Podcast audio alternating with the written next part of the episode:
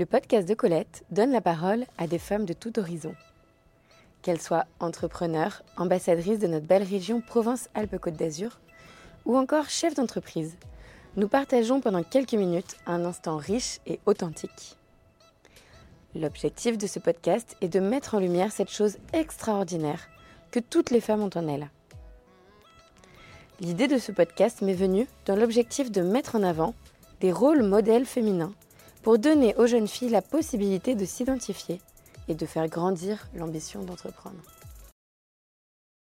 Bonjour Céline. Bonjour.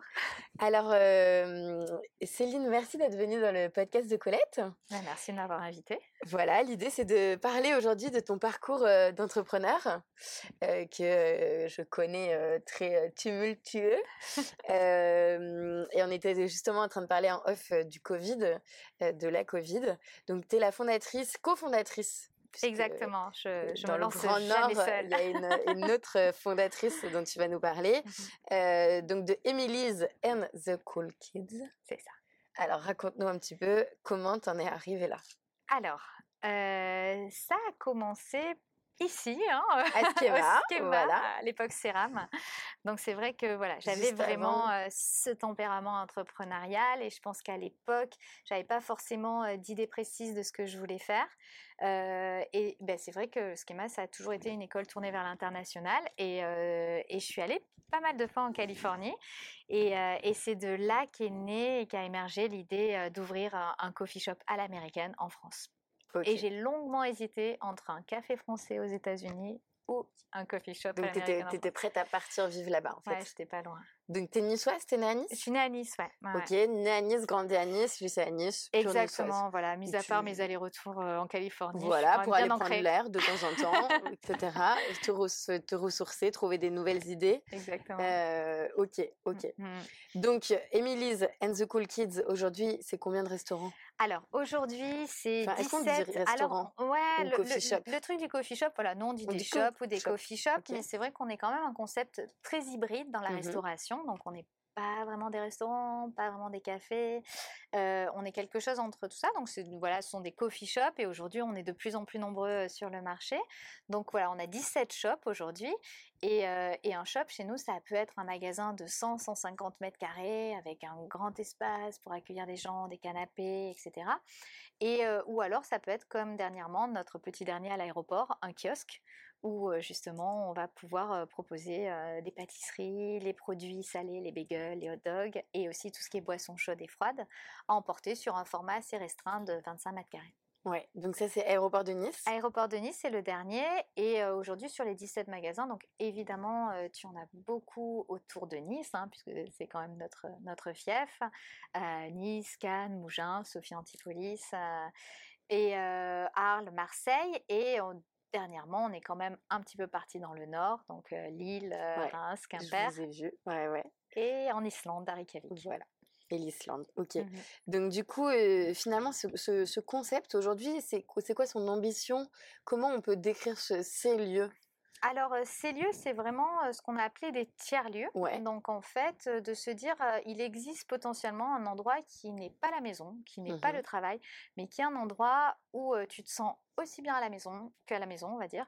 Et, euh, et tu vas pouvoir y travailler, rencontrer, débriefer avec des, des potes, euh, manger du sucré, du salé à n'importe quel jour, quelle heure de la journée. Et c'est vraiment, euh, voilà, quand on parle de concept hybride, c'est vraiment l'endroit un petit peu qui manquait. Et c'est vrai que moi, c'est ce que j'avais analysé justement au début des années 2000 en disant, il manque ce type Mm. d'endroit. Il y a Mm, des mm. bars, on a des restaurants, mais quelque chose d'un Mm. petit peu entre les deux, euh, c'est ce qui manquait. Ouais, moi c'est vraiment ça. euh, tous mes rendez-vous, enfin j'ai pas beaucoup de rendez-vous que je fais chez Émily's. Alors on dit tous Émily's et Sophia. Et du coup c'est vrai que c'est tout de suite t'es dans une autre ambiance. T'es pas Mhm. au bureau, mais en même temps tu peux faire un rendez-vous pro. Tu peux déjeuner avec une copine, tu peux déjeuner en équipe. euh, voilà, c'est très facilement. euh, ça répond à plein de choses et c'est un lieu qui est toujours accueillant où tu sais que tu vas boire un café, peut-être manger une sucrerie ou quelque chose de salé si tu as faim. Enfin, tu peux y passer à n'importe quelle heure. Donc c'est c'est vraiment ça et c'est l'adaptabilité voilà de, du lieu aux envies des gens et quelque chose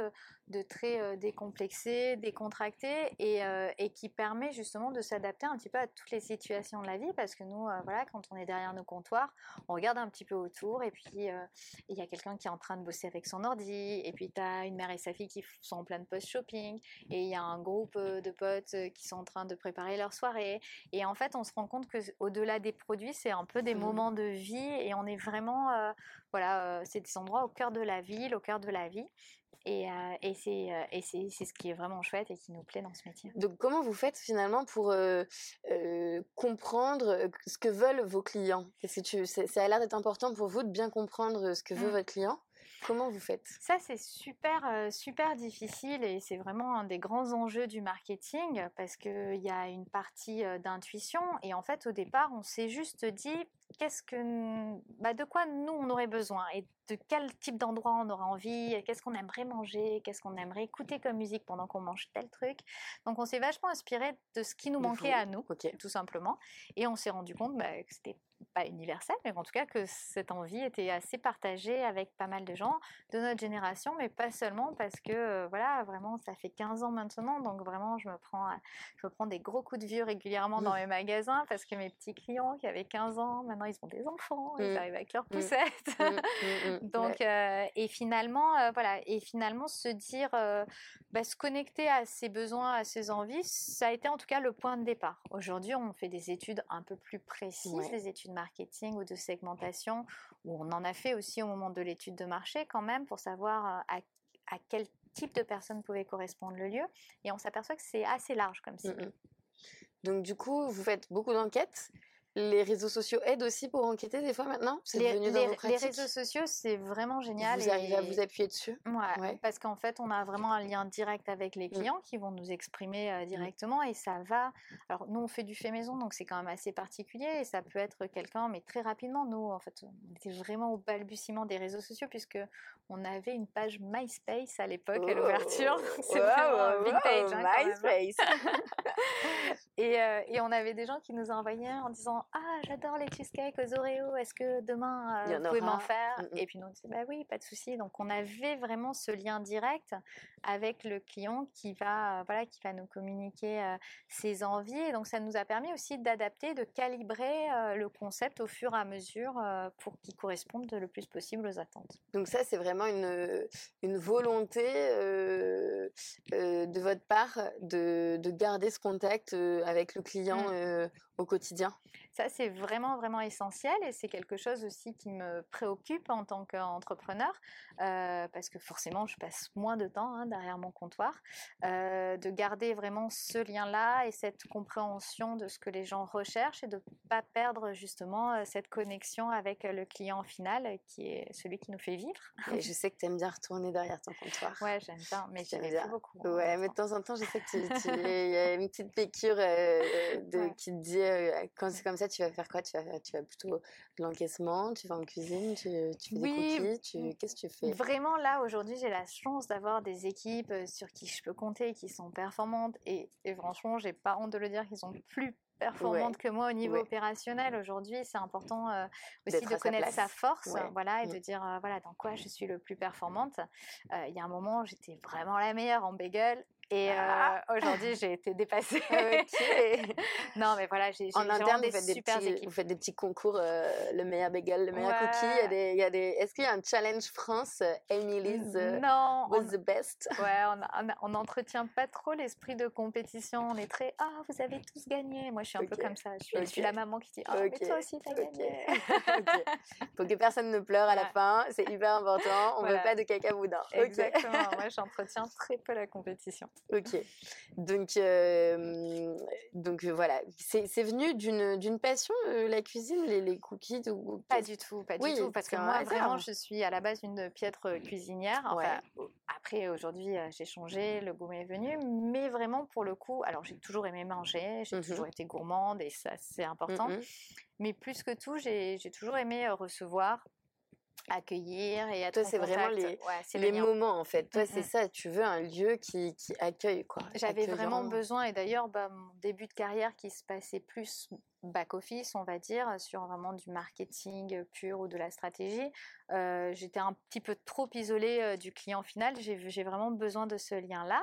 Et après, la magie de l'association euh, d'entreprise, c'est aussi de trouver quelqu'un qui nous complète. Et là, pour le coup, avec Émilie, on avait vraiment euh, voilà, des compétences complémentaires. Elle, c'est vraiment euh, la création, la conception, la... voilà, c'est vraiment une créa. Mm, mm. Et moi, j'ai plus euh, le côté euh, gestion et euh, organisationnel, management, etc. Donc, euh, donc voilà, c'est vraiment la rencontre de nos deux personnalités qui, qui, qui, a, qui, a, qui a fait tilt. Trop bien. Et après, suite à ce, ce succès, on peut le dire, hein, euh, d'Émilise, Ouais. euh, il y a eu un, une bakery, Ouais. Ah. punk chic à Cap 3000. Ouais. C'est quoi C'est une cantine punk chic? C'est Ouais. comme ça qu'on dit? Alors après, voilà, on essaie toujours de définir un petit peu les Ben oui, concepts. C'est important Bad aujourd'hui. Girls Good Cake, c'est, c'est, c'est, on va dire, c'est la petite sœur Ouais. Euh, c'est un concept qui est quand même positionné sur notre savoir-faire, c'est-à-dire euh, quand même euh, la pâtisserie anglo-saxonne, Mhm. euh, qui est née de rencontres. Encore une autre Émilie avec qui je me Mhm. suis associée, comme quoi j'en ai deux. Euh, qui est à- actuellement à Cap 3000, qui est vraiment une pâtissière euh, bordelaise qui avait une, une entreprise, euh, une des premières à Bordeaux à avoir une entreprise de cake design, donc c'est layer cake à étage, etc. Euh, et donc ça, Bad Girls Good Cake, c'est une autre association avec Élise et Amy. Et on a poussé euh, le concept du salon thé, de casser un petit peu les codes du salon thé, de l'endroit où on a envie Mhm. d'aller. euh, alors, c'est quand même assez girly, Bad Girls. Ouais. Vraiment, pour le coup, on est vraiment dans un environnement un petit peu... euh, Féminin. rose en tout cas. Ouais. et même si vraiment pour le coup euh, tout le monde est bienvenu et, euh, et c'est très inclusif. Euh, et, euh, et voilà, c'était vraiment l'envie un petit peu de, de- de développer le concept, de partir sur une voie euh, avec des points communs euh, Émilis, mais voilà, une autre aventure entrepreneuriale, toujours en groupe parce que moi c'est comme ça que je fonctionne, j'aime bien. J'aime bien la dynamique de groupe, je suis pas, je suis pas, je suis pas une solitaire. Ouais. Donc, euh, donc voilà, Bad Girls Good Cakes. Et puis dans cet écrin incroyable, Cap 3000, on est quand même face à la mer. Face à la mer, c'est ce que j'allais c'est, dire. euh, Une magnifique terrasse. C'est assez dingue. Ouais, Ouais, ouais. 150 mètres carrés, avec un univers aussi très Instagrammable. Aujourd'hui, voilà, on est sur, euh, sur des nouveaux codes du retail. hum, Les réseaux euh, sociaux. Voilà, les réseaux sociaux, aujourd'hui, c'est super. Euh, il faut proposer des, des produits qui soient bons, qui soient beaux et, et qu'on ait envie de prendre en photo. Ouais. Et encore plus, c'est-à-dire qu'on a envie de se prendre en photo dans le lieu. Ouais, complètement. Donc là encore, c'est un lieu de vie. Mhm. lieu de vie qu'on va, tu, tu pousses l'expérience. Mhm. Aujourd'hui, on va, les restaurants sont vraiment les, les, les restaurants, les lieux euh, où tu peux manger. Je pense à ces, euh, euh, ces grands euh, Mhm. halles où tu as plusieurs concepts de Ouais, nourriture. les food courts. Voilà, food court, merci. Euh, c'est devenu, on pousse vraiment euh, le, le, le, le moment où on va manger à un- un- une expérience euh, visuelle, euh, gustative, Mhm. auditive, euh, etc. Le toucher aussi sur certaines choses. C'est vraiment ça, ouais. Tu as vraiment un parcours ex- d'expérience, euh, c'est-à-dire que vraiment les gens vont venir, euh, comme je disais, manger quelque chose, mais vivre un moment et l'associer. On le voit parce que des années après, euh, quand les gens disent Ah, mais moi je me souviens, je venais tout le temps quand j'étais au lycée, et Ouais. quand je séchais les cours, Ouais. j'allais chez toi. Ouais.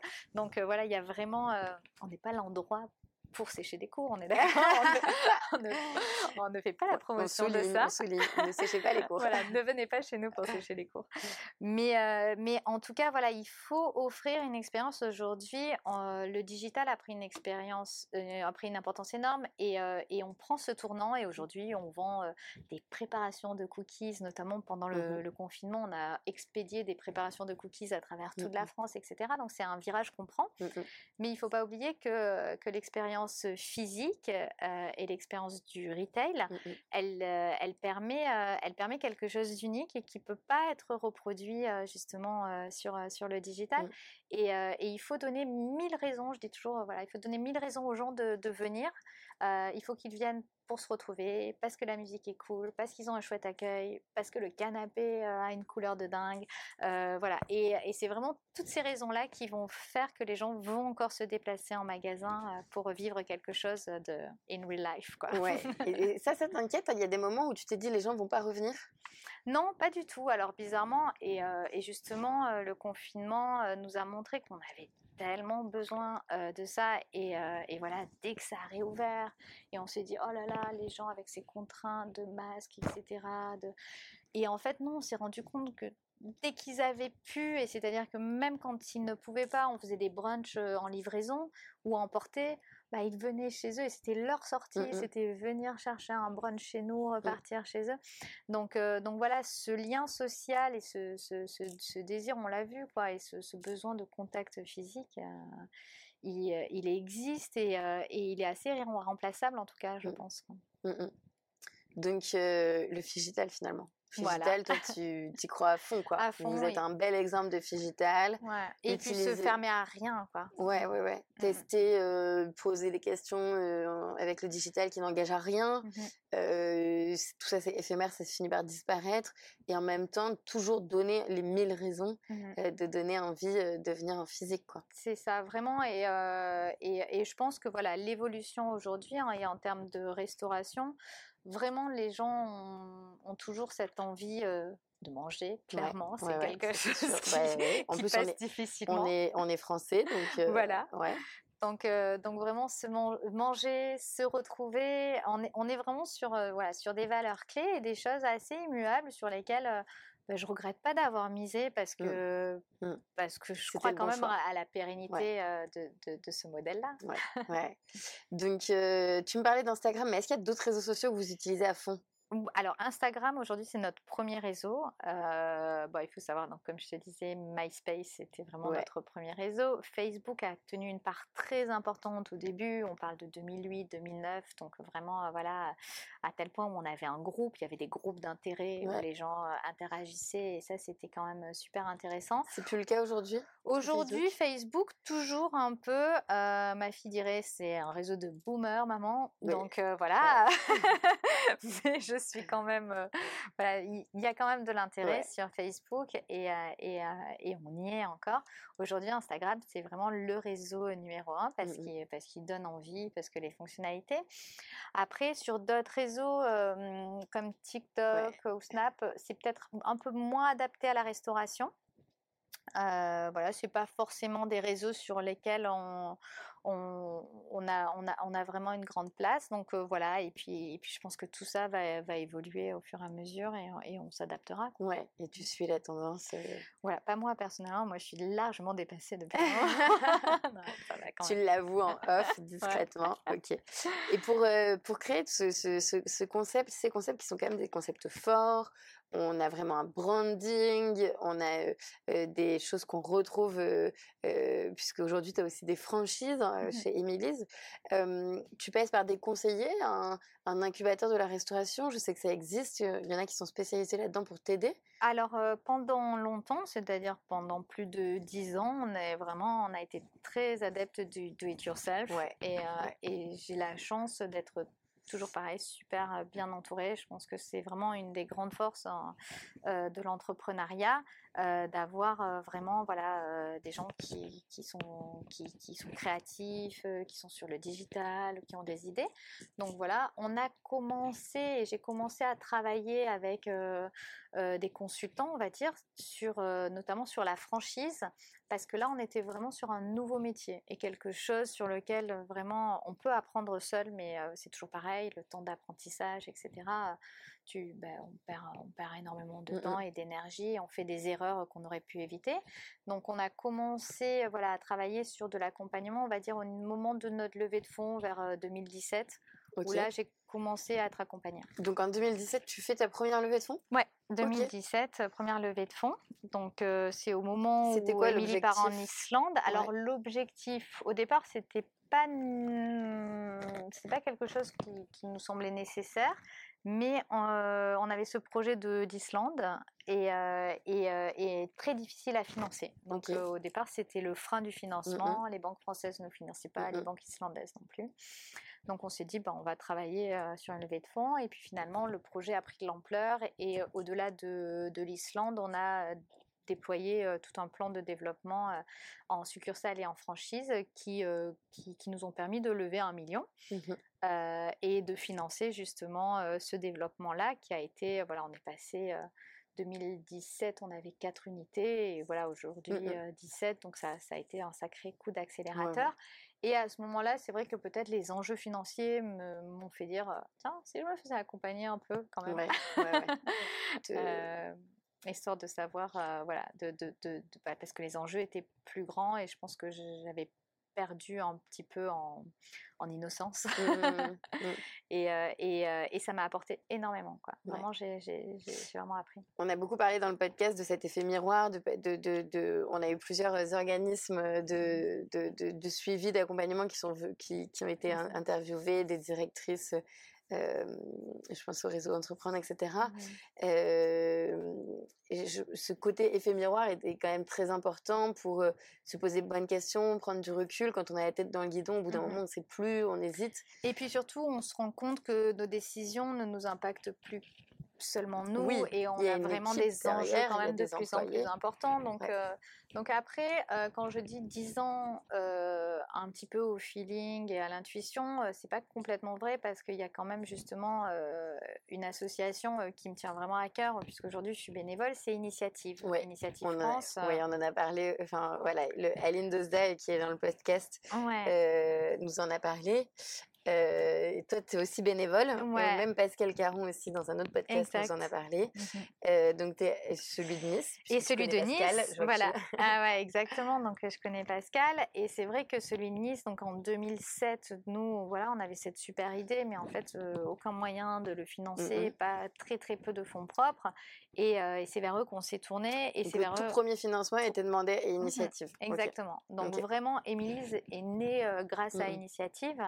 Euh, en 2007. Et ensuite, euh, pareil, au moment de la levée de fonds, euh, pour, pour, pour une petite LBO qu'il fallait que je fasse, il a fallu que aussi je fasse appel à leur fonds croissance et ils nous ont encore financé en 2017. Donc vraiment, et au, mmh. ouais, au-delà du financement, c'est aussi les contacts que j'ai pu avoir, c'est-à-dire qu'à un moment donné, voilà, de, de pouvoir rencontrer une comptable qui est aujourd'hui encore notre comptable, qui est incroyable,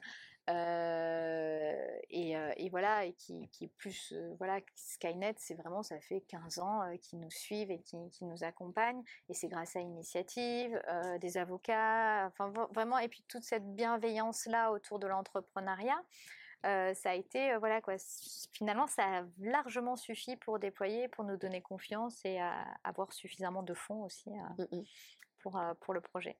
Donc vraiment ces plateformes-là, je suis hyper reconnaissante et, et c'est vrai que voilà, j'essaie de donner un petit peu de temps et pour le coup, c'est jamais assez par rapport à ce que j'ai reçu. Donc, si tu avais euh, un conseil à donner à, celles qui veulent se lancer ou mmh. qui se lancent, c'est quoi tes conseils? Bah, C'est ça, vraiment euh, de se dire euh, on n'est pas, on pas seul, il y a vraiment des réseaux et, des réseaux en plus de gens bénévoles, bienveillants. Enfin, ça, ça rebooste complètement, ça donne tellement confiance en l'être humain et, et c'est vrai qu'on a tendance à voir un petit peu l'adversité. on a des gens qui sont des fois des gens qui nous adorent, qu'on adore, mais qui ont peur pour nous et qui vont justement dire «Ah, mais c'est vrai, tu te lances et tu vas vraiment quitter son CDI, ton CDI pour ça. Et, et, donc ça peut être un vrai frein. Et donc intégrer ces réseaux-là, c'est aussi avoir derrière soi comme ça là, plein de petites mains qui, qui nous soutiennent et qui nous poussent. Et, et, ouais, ça donne un peu des ailes quand même. Ouais, ça donne des ailes. Il y a des belles réussites. T'en es une. Et il y a des réussites. Ouais, et puis en plus, on le voit, tous les, toutes les, les, boîtes issues de ces réseaux-là ont des, ont des, des niveaux de performance, de survie à 3 ans, etc., qui sont largement au-dessus mmh des. Mmh donc, donc voilà, vraiment de ne pas avoir peur d'aller frapper à ces portes mmh parce que derrière, derrière il y a, y, a, y a, des gens super bienveillants et qui sont là pour donner du temps, des conseils. donc, voilà, c'est vraiment des premiers trucs à faire, je pense. Et alors, le futur de tout ça, qu'est-ce que c'est? Euh, euh, Bad Girls, euh, Good Cake, c'est, c'est, ça va Allez, dis-nous, fais-nous du teasing, on veut du teasing.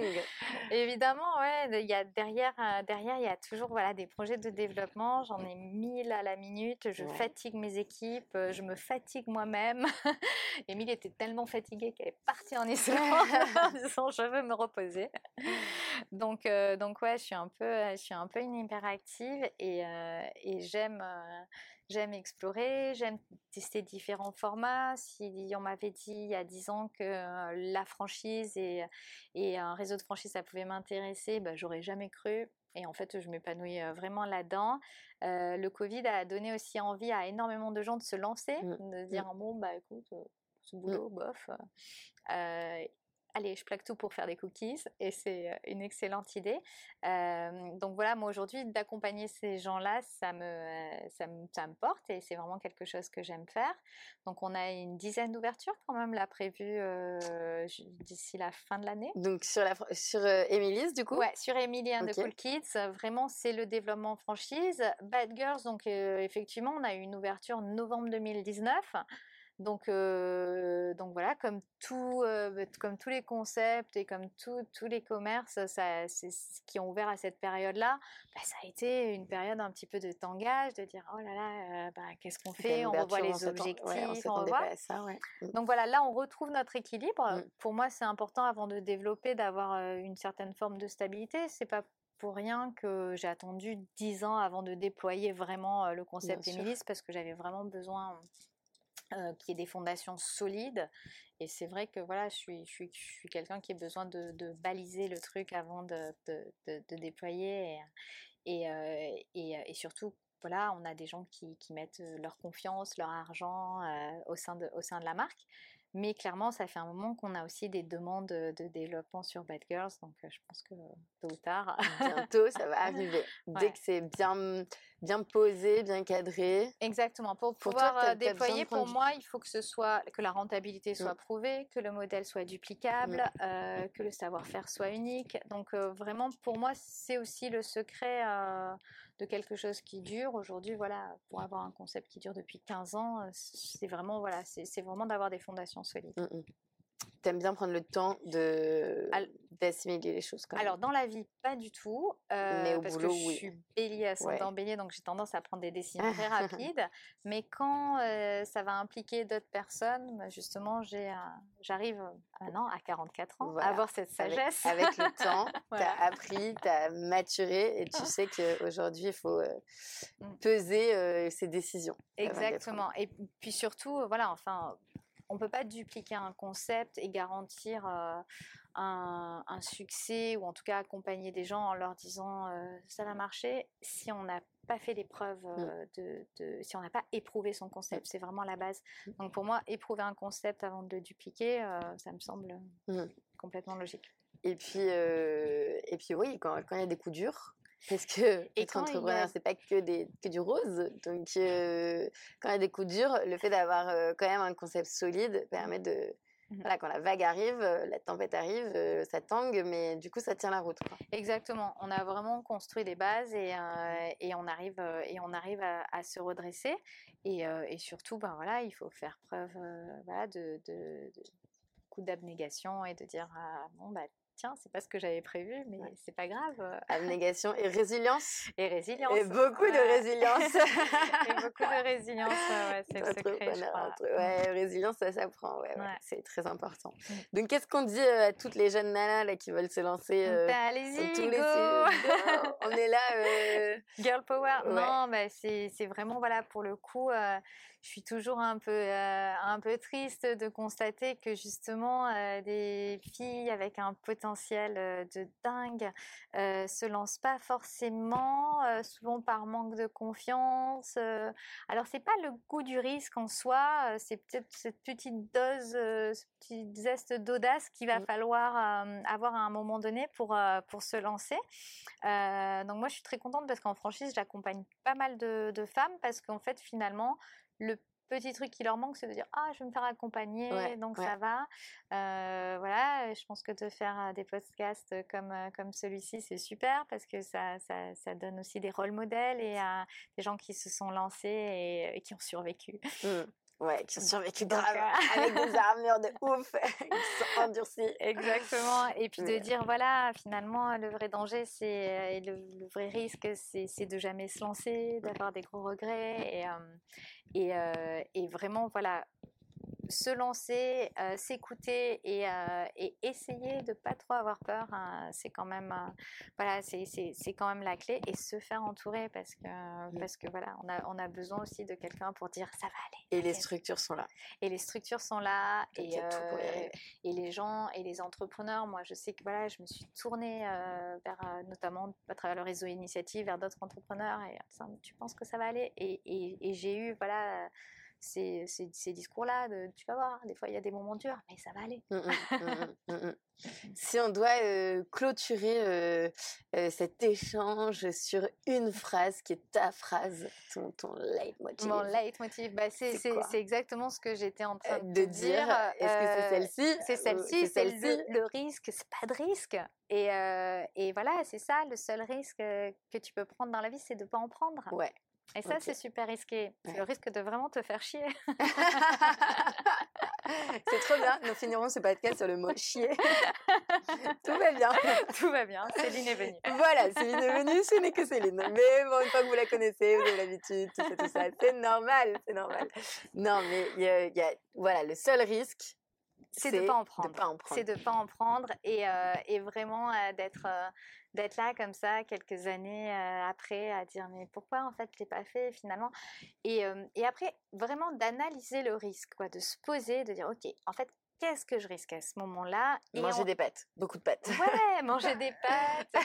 Et encore, euh, voilà, tu rétrospectivement, tu te diras pas, oh là là, cette période où j'ai mangé des pâtes, Oui, c'était la pire de ma vie. mais oui, mais bien sûr. Parce que c'est quand même bon les pâtes. Mais- un peu de sauce tomate, euh, tu t'appelles tes parents, je voudrais un peu de parmesan. voilà. Mais vraiment, pour le coup, euh, voilà, pour le coup, je pense que euh, voilà, baliser ce risque-là, mais à un moment donné, quand on le sent, et encore une fois, c'est pas fait pour tout le monde l'entrepreneuriat. Il y a vraiment des gens pour qui, euh, euh, bah, d'abord, c'est pas du tout attractif, et c'est, euh, enfin voilà, il y a vraiment des, des, des, des, des gens qui sont très très épanouis dans leur vie d'employé. Et moi, je suis très contente aussi dans mes équipes d'avoir. parce Bah, bien sûr, quittent bah, pas bien tous sûr, pour ouvrir leur boîte. tout le monde, bien sûr, je suis bien d'accord avec toi. Et, euh, et par contre, voilà, si on sent qu'on l'a, cette petite graine de l'entrepreneuriat, il faut, euh, voilà, il faut être attentif, il faut la cultiver, il faut l'écouter. Et à un moment donné, il faut y aller. Trop bien. Merci beaucoup Céline. Merci à toi. À bientôt. À bientôt. Merci beaucoup d'avoir écouté le podcast de Colette.